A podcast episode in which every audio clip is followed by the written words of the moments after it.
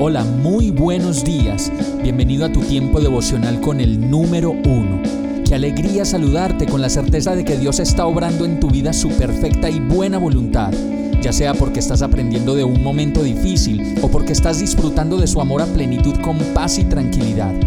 Llegó la hora de tomar tu Biblia, pues de seguro Dios te va a hablar, te va a reconfortar y lo mejor de todo, te va a dar las respuestas que estabas buscando. ¿Qué esperas? Vamos, súbete de una vez en este pequeño pero eterno vuelo devocional con destino al cielo.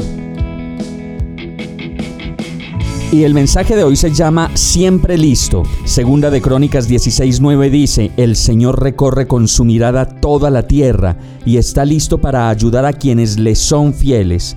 Pero de ahora en adelante tendrás guerras, pues actuaste como un necio. El verso de Crónicas nos anuncia la manera incondicional como el Señor siempre está y estará presente en nuestras vidas.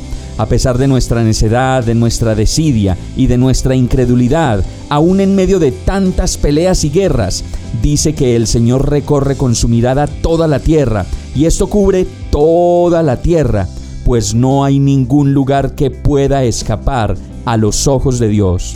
Asimismo, la condición humanitaria y de rescate vital de Dios nos muestra que siempre está listo para ayudar a quienes le son fieles.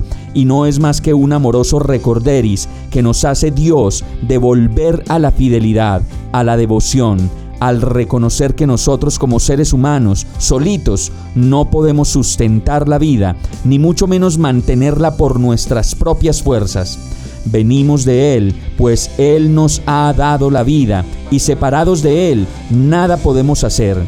Todo sería nada más que vana gloria y pasajera existencia. Vamos a orar. Amado Dios, hoy reconozco que tu mirada recorre toda la tierra. No sé si para buscarme incansablemente como siempre lo has hecho, o si solo lo haces para que al fin yo te pueda encontrar en medio de la penumbra de mi humanidad. Enséñame, Señor, a vivir para ti y a despojarme de mi propio yo. Ayúdame, Señor, aún en medio de mi infidelidad. Quiero ser fiel a ti, así como tú lo eres conmigo. Y en el nombre de Jesús te lo pido. Amén. Hemos llegado al final de este tiempo con el número uno no te detengas, sigue meditando durante todo tu día en Dios, descansa en Él, suelta los remos y déjate llevar por el viento suave y apacible de su Santo Espíritu. Solo compártelo con quien lo necesite y ames. Hoy, de la mano de Dios, todo será un gran día.